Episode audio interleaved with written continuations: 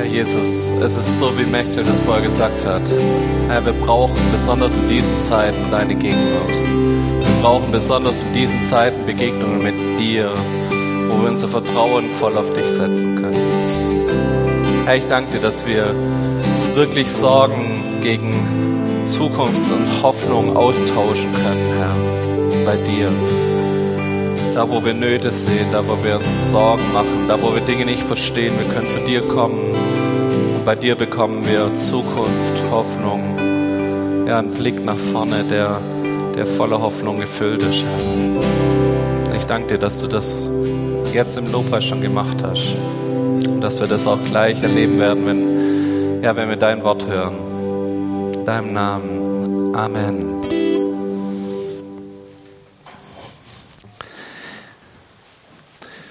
Wir sind wirklich schon im letzten Part unserer mit Freude dienen Reihe. Ähm, und ich habe kurz drüber nachgedacht, ob wir nicht heute einfach über ein anderes Thema reden. Das hat zwei große Gründe gehabt. Der erste Grund war die Predigt von letzter Woche. Ich weiß nicht, wer die alles gehört hat in Live oder wer es sich bei YouTube oder als Podcast nochmal angehört hat. Aber diese Predigt hat sich angefühlt wie der Abschluss dieser Reihe, weil sie so gut war. Steffi hat eine richtig, richtig gute Predigt hingelegt. Und ich möchte mich nochmal kurz an die Grundsachen erinnern. Sie hat gesagt, dass Dienen wie Atmen ist. Man kann nicht einfach nicht atmen. Das funktioniert nicht lang. Und so ist es auch mit dem Dienen. Du dienst immer. Die Frage ist nur, wem du dienst. Dienst du deiner Karriere? Dienst du dem Mammon? Dienst du irgendjemand anderen oder dienst du Gott? Das war die Frage, die es, es gibt. Und sie hat gesagt, dass es wie beim Atmen, dass es immer ein Ein- und Ausatmen gibt. Es gibt eine Phase, wo ich Menschen was zu geben habe, wo ich ausatme, wo ich gebe, wo ich nach außen aktiv bin. Und es gibt Phasen, wo ich einatme, da muss ich mir dienen lassen. Und in dem Moment, wenn das aus einem Gleichgewicht kommt, wenn ich mehr ausatme als einatme, wenn ich mehr einatme als ausatme oder andersrum, wenn da irgendwas aus dem Gleichgewicht kommt, dann wird's irgendwie schräg, dann wird's komisch. Und die letzte Sache war, beim Ein- und Ausatmen gibt's immer so eine kurze Pause. Ich atme ein, warte kurz und atme aus. Und es ist wichtig, dass wir in unserem Dienen, dass wir uns diese Pausen gönnen, dass wir Sabbatzeiten einhalten, dass wir gucken, dass wir immer wieder auch zur Ruhe kommen, immer wieder auch Jesus in den Mittelpunkt stellen, Gott in den Mittelpunkt stellen. Das war der eine Punkt. Und der andere Punkt war, dass ich mir darüber Gedanken gemacht habe, irgendwie jeder von uns war jetzt mit dieser Ukraine, mit dem Ukraine-Krieg in Berührung gekommen. Jeder von uns macht sich Sorgen, hat Themen, die einen da umtreiben. Und ich habe mir kurz überlegt, sollten wir darüber predigen? Und dann habe ich gesehen und habe von Berichten gehört, was zum Beispiel an der Grenze zwischen Polen und Ukraine gerade los ist. Und dass Leute berichten, ein Großteil der Leute, die gerade aktiv sind, sind Christen dass Kirchen sich aufgemacht haben, Gelder freigegeben haben, dass Kirchen und Hilfswerke, christliche Hilfswerke unterwegs sind und dort helfen. Und ich habe gedacht, boah, vielleicht ist es auch ganz gut, wenn wir weiterhin über mit Freude dienen reden. Vielleicht ist es gerade für eine Zeit wie jetzt, dass wir als Christen aktiv werden, Licht sind in die Welt hinein, ein Licht für die Menschheit sind, gerade in Zeiten wie jetzt braucht's Christen, die dieses dienende Herz Jesu in die Welt reintragen, die seine Liebe weitergeben, die sein Reich überall bauen, wo sie hinkommen. Und das hat mich motiviert, heute doch nochmal zu predigen über das Thema. Steffi hat einen Bereich, hat viel über uns und unseren Dienst geredet. Und das haben wir in den letzten Predigten auch schon gemacht. Mir ist heute wichtig, dass von diesem individuellen Ich und Gott und meine Beziehung und meine persönliche Berufung heute noch mal einen Schritt wegzugehen und es ein bisschen breiter zu sehen. Und ich würde heute gern mit euch über das Thema Ich und mein Gott zwar auch reden. Hoffentlich kommt es vor in der Predigt. Und möchte aber einen Punkt ansprechen, der mir wichtig ist. Ich merke, dass wir in einer Gesellschaft leben, die immer individueller ist. Und wir betonen ganz arg diese Ebene hier. Ich und Gott. Wir sind eine tolle Liebesbeziehung. Ich und meine Berufung mit Gott zusammen.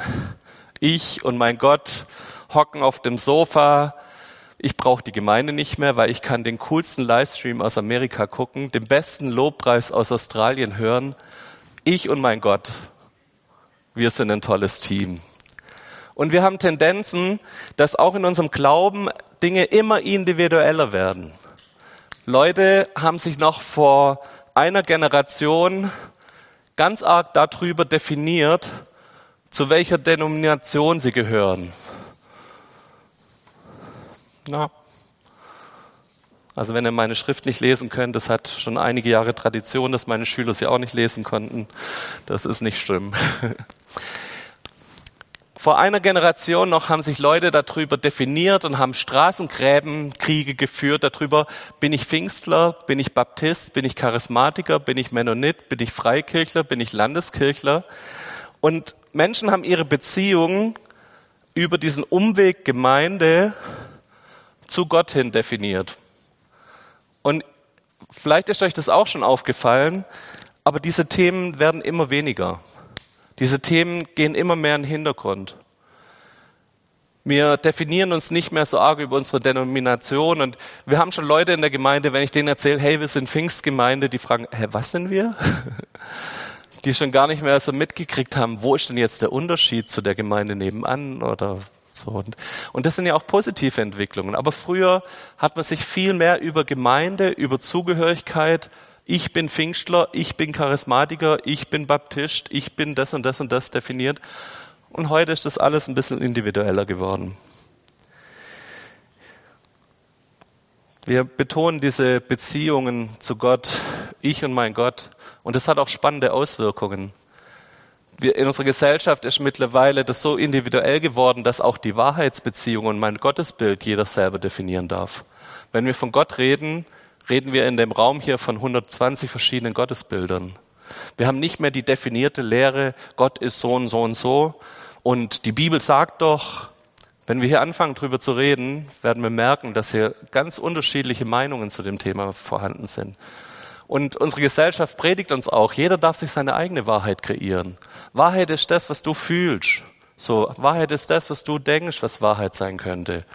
So, also wir haben nicht mehr dieses ganz fixe über Lehre und Dogma und Predigt und Wort geprägte Ding, so ich gehöre zu der Gemeinde, deshalb glaube ich das und das und deshalb ist Gott so und so, sondern vieles läuft über diesen Weg hier.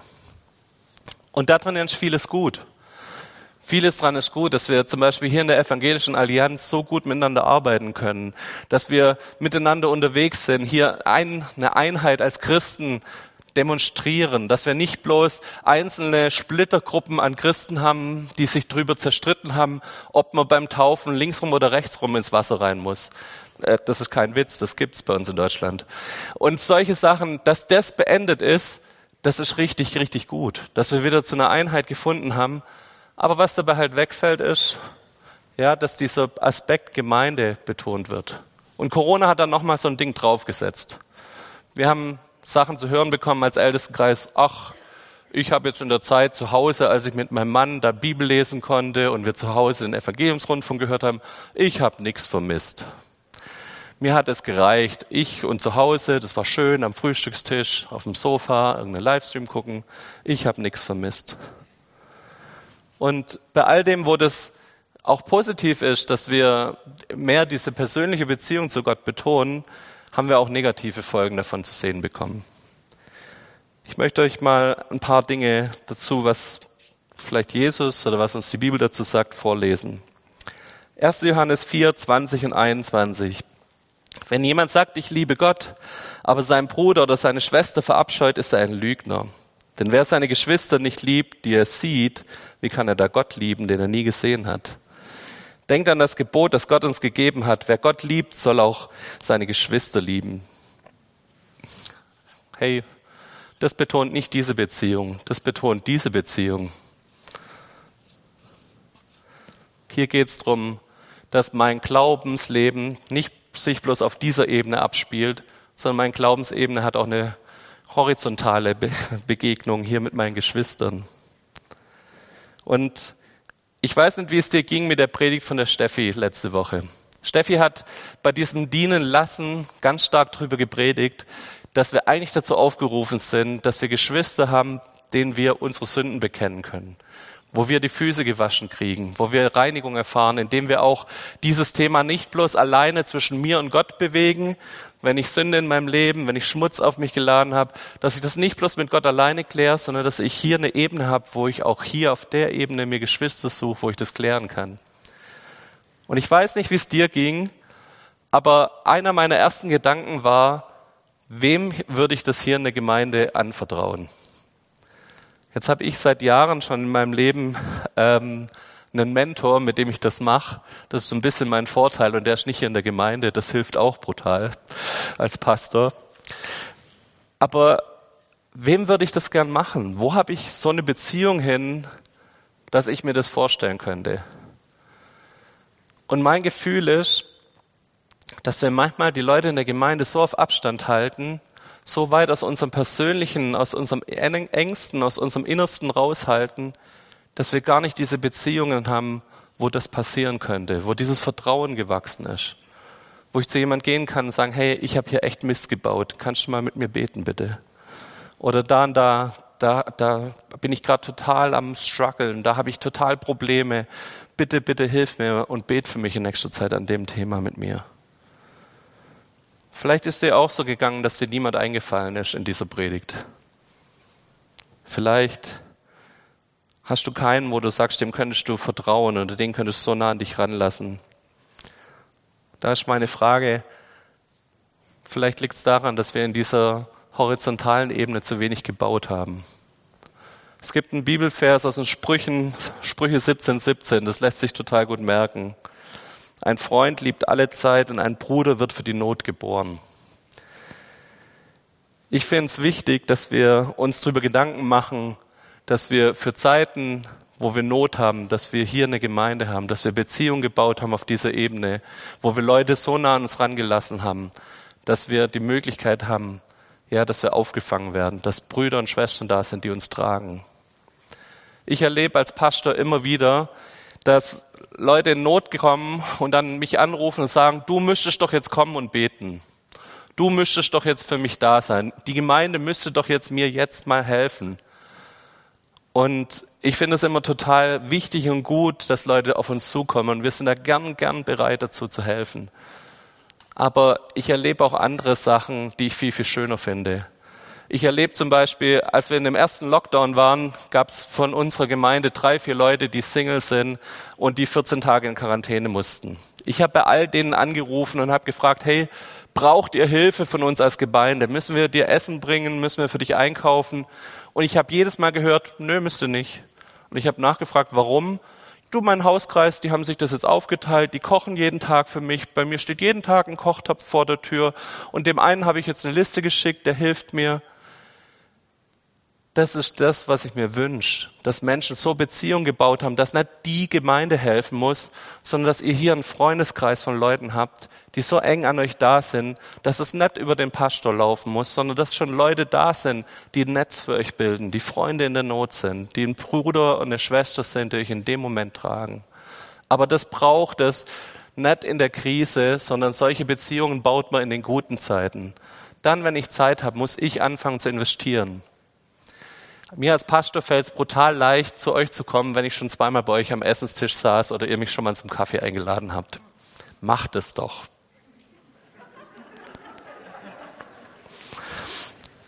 Baut in guten Zeiten Beziehungen.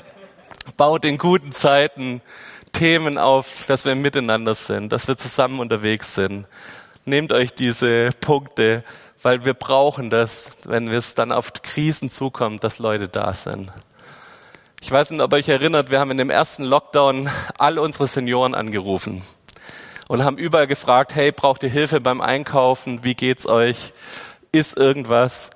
Von unseren Senioren, wir haben, glaube ich, von 25, 30 Leuten haben wir Angebote bekommen, dass Leute gerne helfen würden. Ich würde einkaufen für jemand. Ich kann jemand was vorbeifahren oder ich kann jemand zum Arzt fahren oder so. Und wisst ihr, wie viele Leute Hilfe in Anspruch genommen haben? Zwei. Weil alle anderen versorgt waren. weil alle anderen schon irgendwie ein Netzwerk hatten, vor allem auch hier aus der Gemeinde von Leuten, die schon da waren, die schon bevor wir angefangen haben, das vom Büro aus zu organisieren, die es von dort aus schon gemacht hatten. Hey, fangt an, jetzt, wenn es euch gerade gut geht, Beziehungen zu bauen, die in der Krise halten. Sucht euch jetzt ein Netzwerk von Menschen, geht in den Hauskreis, besucht eine Kleingruppe, fangt an, da in Beziehungen zu gehen und da jetzt gute Beziehungen zu bauen, die dann halten, wenn die Not groß ist. Ich schreibe es mal hin. Ah, der schreibt nicht.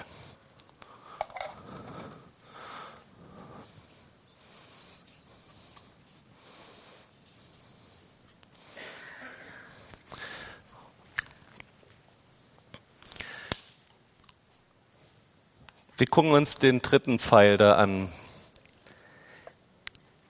Es ist gut, wenn wir Freundschaften bauen.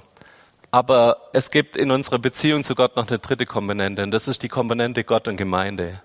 Wo Gott nicht individuell an uns rantritt und mit uns in Beziehung kommt, sondern wo Gott auch mit uns als ganze Gemeinschaft einen Auftrag hat. Wo er über uns redet, wo er sagt, hey, das seid ihr und den Auftrag habt ihr. Und ich möchte ein paar ganz bekannte Verse dazu einfach lesen, um uns nochmal daran zu erinnern, wie denkt denn Gott über Gemeinde? Wie denkt Jesus über Gemeinde? Epheser 5 sagt Paulus, ihr Männer liebt eure Frauen und zwar so, wie Christus die Gemeinde geliebt und sein Leben für sie hingegeben hat. Er tat das, um sie zu heiligen und reinigte sie dadurch durch Gottes Wort wie durch ein Wasserbad. Denn er wollte die Gemeinde wie eine Braut in makelloser Schönheit präsentieren, ohne Flecken, Falten und sonstige Fehler, heilig und tadellos. Wenn Gott uns anguckt, dann sieht er seine Braut. Dann sieht er was, wo er absolut Liebe dafür empfindet, wo er alles dafür tat, diese Hingabe, dieses Kreuz, alles tat er nicht für, nur für dich persönlich, sondern er tat es für uns als Gemeinde. Er tat es für seine Braut. 1. Korinther 12 beschreibt, er, beschreibt Paulus die Gemeinde als ein Leib. Wenn ein Glied leidet, leiden alle anderen mit. Und wenn eins zusammen geehrt, besonders geehrt wird, freuen sich alle anderen mit. Zusammen seid ihr der Leib von Christus und einzeln genommen Glieder davon. Wir sind so vernetzt mit Gott, die Gemeinde ist so vernetzt mit Gott wie mit einem Leib. Er ist das, das Haupt, er ist der Kopf, wir sind seine Glieder. All das sind keine neuen Bilder für uns, aber wir werden gleich nochmal drauf kommen, warum die wichtig sind für uns. 1. Timotheus 3, 3, 15. Aber falls ich meinen Besuch noch hinauszögern sollte, weißt du nun, wie man sich im Haus Gottes in seiner Gemeinde zu verhalten hat. Und die Gemeinde des lebendigen Gottes ist der tragende Pfeiler und das Fundament der Wahrheit. Das sagt Paulus auch dem Timotheus. Sagt, die Gemeinde ist das Haus Gottes. Da, wo Gottes, wo der lebendige Gott spürbar wird. Da, wo ein Pfeiler und ein Fundament seiner Wahrheit ist. So spricht Gott So spricht Gott über Gemeinde. Und warum habe ich das nochmal so betont? Weil ich oft das Gefühl habe, dass mein Verhältnis zur Gemeinde ein anderes ist als das Verhältnis, das Gott zu seiner Gemeinde hat. Als Pastor hat man so den Nachteil, bei vielen, vielen Vorteilen, wie zum Beispiel, dass man überall zum Kaffeetrinken eingeladen wird, ähm, ist einer der Nachteile, dass man auch viel Blödsinn mitkriegt. Man kriegt oft auch die negativen Seiten von Gemeinde mit. Und wir haben auch jetzt in den Gesprächen, als wir mit den ältesten Kandidaten, mit den Vorschlägen geredet haben, haben manche uns gesagt, oh, ich glaube, mein Herz ist zu weich, als dass ich das aushalte, wenn ich da zu viel Blödsinn mitkriege und so viele Themen mitkriege. Und es ist schon so, man kriegt nicht nur die schönen Seiten mit, wenn man mit Menschen unterwegs ist. So realistisch, glaube ich, sind wir auch alle und wissen das miteinander. Aber jetzt spüren wir dieses Herz Jesu für Gemeinde. Jetzt spüren wir ein bisschen nach, was es heißt, hey, wir sind verbunden wie mit einem Leib. Wir sind seine Braut, wir sind sein Haus. So, dass wir sind der Punkt, wo seine Herrlichkeit sichtbar wird in der Welt. Und da muss ich für mich immer wieder reflektieren, wie rede denn ich über Gemeinde? Wie empfinde ich über Gemeinde? Was denke ich, wenn ich an Gemeinde denke? Wie rede ich mit anderen Menschen darüber? Wie verhalte ich mich auch in der Gemeinde? Ich habe mal von einem befreundeten Pastor eine Sache mitbekommen, der hatte eine Gemeindeversammlung, wo ein Mensch richtig ausgerastet ist und geschimpft hat und gemacht und getan. Und der hat nachher, der Pastor hat mir die Geschichte erzählt und hat gemeint, ha, so wird man uns halt auch bloß in der Gemeinde verhalten. In der Öffentlichkeit wird man das nie so machen. Und das ist schon ein bisschen komisch, oder? Wenn wir meinen, wir könnten uns daneben benehmen, wenn wir in, bei seiner Braut sind, wenn wir uns dieses Bild vom Leib immer wieder mal auch vor Augen malen.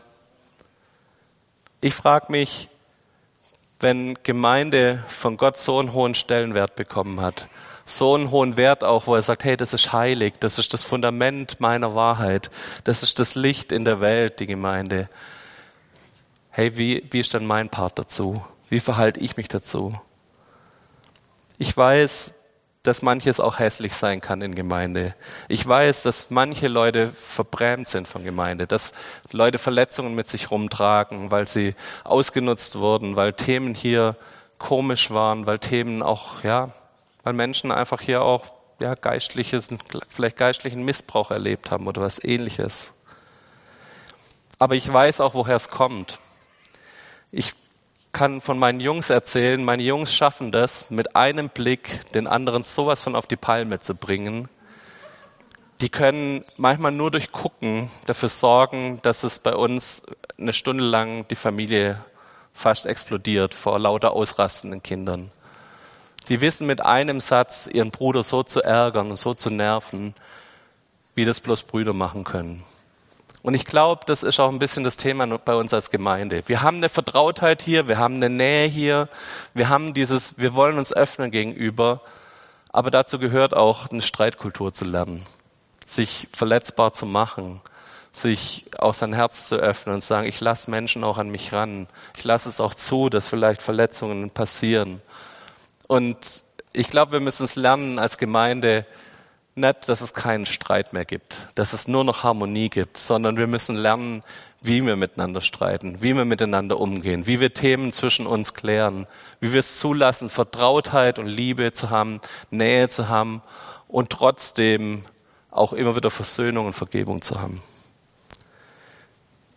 Ich wünsche mir, dass wir, wenn wir an dieses Thema, wie ich über Gemeinde denke, wie ich über Gemeinde nachdenke, wie ich über Gemeinde rede, dass wir da zusammen Schritte tun. Wir haben euch letztes Jahr ein Angebot gemacht, dass wenn ihr noch Themen habt, wo ihr unversöhnt seid, wo ihr merkt, da habe ich noch ein echtes Problem, dass ihr auf uns zugeht. Wir haben euch einen Mediator angeboten. Und wenn auch dieses Jahr noch irgendwie Themen hochkommen, dann bitte ich euch, versucht Dinge zu klären untereinander. Versucht aufeinander zuzugehen. Versucht Vergebung auszusprechen. Versucht Themen in Ordnung zu halten hey, wir sind Familie. Wir sind eine große Gruppe und wir brauchen diese Nähe, wir brauchen diese Beziehung, um unseren Glauben wirklich effektiv miteinander leben zu können. Es geht nicht nur um dich und Jesus und dich und Gott. Hey, es gibt daneben noch die Gemeinde. Und wenn Jesus so groß von ihr redet, dann will ich nicht derjenige sein, der Gemeinde schlecht redet oder der sich sagt, das hat keine Bedeutung in meinem Leben. Wenn du seit Jahren in keinen Hauskreis gehst, wenn du hier an Veranstaltungen bloß als passives Mitglied dabei bist, dann will ich dich wirklich ermutigen, geh Schritte wieder auf die Gemeinde zu, bau wieder Freundschaften, lass Menschen in deine Nähe, lass Menschen an dich ran. Und wenn da Dinge hochkommen in dir, wo du Verletzungen hast, wo du Themen hast, dann geh diese Punkte an. Versuch mit uns zusammen, dass wir wieder positiv über Gemeinde reden, dass wir dieses Bild von Gemeinde vielleicht auch wieder anders prägen. Was hat es jetzt mit Dienen zu tun? Das ist mein letzter und mein dritter Punkt. Was bedeutet das für meinen Dienst mit Gott? Wie gesagt, wir haben bisher ganz auf die Ebene hier betont. Du hast eine persönliche Berufung von Gott. Du hast einen Auftrag. Dieser Auftrag, der gilt sogar außerhalb der Gemeinde. Der ist nicht bloß hier. Das ist nicht bloß Skala, sondern hey, es gibt ein Reich Gottes, das ist viel größer. Du kannst in deinem Berufsleben, du kannst beim Kindererziehen, du kannst in deinem Beruf, du kannst als Rentner, du kannst auf dem Markt, du kannst überall da, wo du Menschen begegnest, da baust du Reich Gottes, da gehst du deiner Berufung nach. Ich möchte heute den Bereich betonen, wo Berufung auch was mit Gemeinde zu tun hat. Der Hans hat das letzte Thema Homebase Gemeinde überschrieben. Ich habe es Trainingsfeld genannt. Hey, wir haben hier die Gemeinde als unser Trainingsfeld, wo wir unserem Auftrag in die Welt hinein Licht zu sein, wo wir hier die beste Übungsfläche haben, die es nur gibt. Wir haben hier eine Verbundenheit untereinander. Wir haben Geschwister, die total gerne uns wieder vergeben, wenn wir mal Blödsinn bauen. Hier darf man sich ausprobieren, hier darf man Fehler machen, hier darf man auch mal daneben liegen. Und ich würde mir wünschen, dass wenn wir über unsere persönliche Berufung nachdenken, dass wir immer auch diese dritte Komponente Gemeinde mal mit reinnehmen. Dass wir mal überlegen, hey, wo kann ich vielleicht innerhalb der Gemeinde auch meine Berufung stärken? Wo kann das ein Trainingsfeld für mich sein? Wo habe ich Begabungen, die ich in diese Gemeinschaft mit reinbringen kann? Wir haben für uns in den letzten Wochen und Monaten oder schon Jahre haben wir für uns dieses Herz der Skala festgelegt. Wer immer noch keine Karte davon hat, der sollte sich die nachher holen. Wir haben miteinander geklärt, wie wir sein wollen, welche Werte wir haben. Wir wollen Dinge gemeinschaftlich machen, wir wollen lebendig sein, inspiriert und wegweisend. Und vielleicht hast du die Karte mal angeguckt und hast gedacht, ha ja, das ist jetzt die Gemeinde. Aber hey, darum geht's hier nicht. Das ist nicht die Gemeinde. Das ist, das sind wir. Das sind wir zusammen. Und die Frage ist, wo kannst du mit deinem Auftrag, mit deiner Berufung, mit dem, was du kannst, mit dem, wo Gott dich gerufen hat zu dienen, wo kannst du einen Beitrag leisten zu dieser Gemeinschaft? Wo kannst du dich einbringen?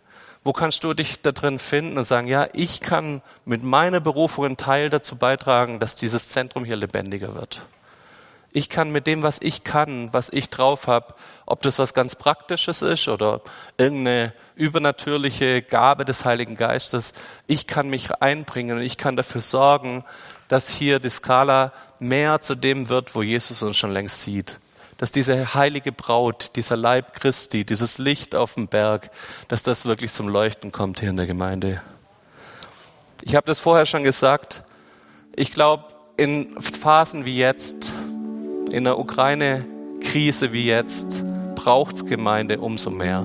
Braucht's umso mehr Christen, die aktiv werden, die nicht sich passiv reinsetzen irgendwo, die nicht nur profitieren von Gemeinde, sondern die auch sagen, hey, ich gebe meinen Part da rein. Ich finde es total schön. Ich habe in der letzten Woche drei richtig positive Erfahrungen gemacht. Ich habe an drei Stellen Leute gefragt, ob sie nicht was Besonderes übernehmen würden hier in der Gemeinde. Und alle drei haben mir gesagt, ha ja, gern. Ich habe da total Lust drauf. Und es waren alles drei Aufgaben, wo ich gedacht habe, wenn ich's mache, dann wird's Pfusch, weil ich kann das wirklich nicht so gut. Ich bin weder so handwerklich begabt, noch kann ich das und das und das. Aber die drei Leute, die haben wirklich mir nochmal gezeigt, hey, es gibt Menschen, die sich hier einbringen wollen und das fand ich so positiv, das hat mir so gut getan. Und ich würde mir wünschen, dass ihr mit mir zusammen euch immer wieder überlegt, wo kann ich ein Part sein in dem Ganzen? Wo kann ich innerhalb diesem Herz der Skala, wo kann ich mich einbringen? Wo kann ich meinen Auftrag in unserem gemeinsamen Auftrag als Gemeinde finden? Wo kann ich ein Part davon sein und ein Part davon auch mittragen? Ich würde gern mit uns beten. Wenn du magst, dann steh mit mir auf.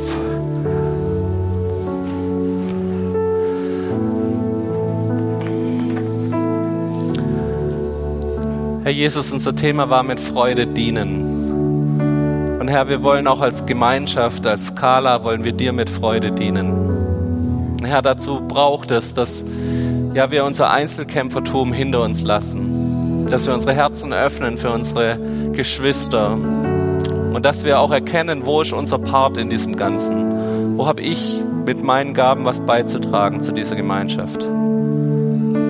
Herr, ich bete, dass du es bist, der Punkte da in unserem Leben jetzt real werden lässt.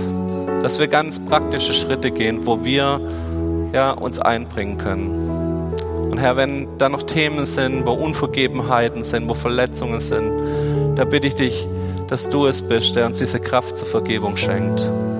Da bitte ich dich, dass du es bist, der uns ein feines Gespür immer mehr dazu schenkt, dass wir eine Streitkultur haben, die positiv ist, die den anderen aufbaut, die uns im Miteinander stärkt, Herr.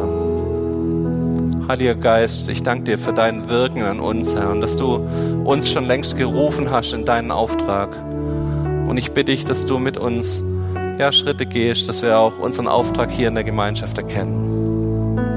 So seid gesegnet mit dem Reden vom Heiligen Geist, dass er es ist, der euch den nächsten Schritt zeigt, der euch zeigt, was, was euer Punkt sein könnte, was euer Schritt sein könnte, den ihr gehen könnt in dem Prozess.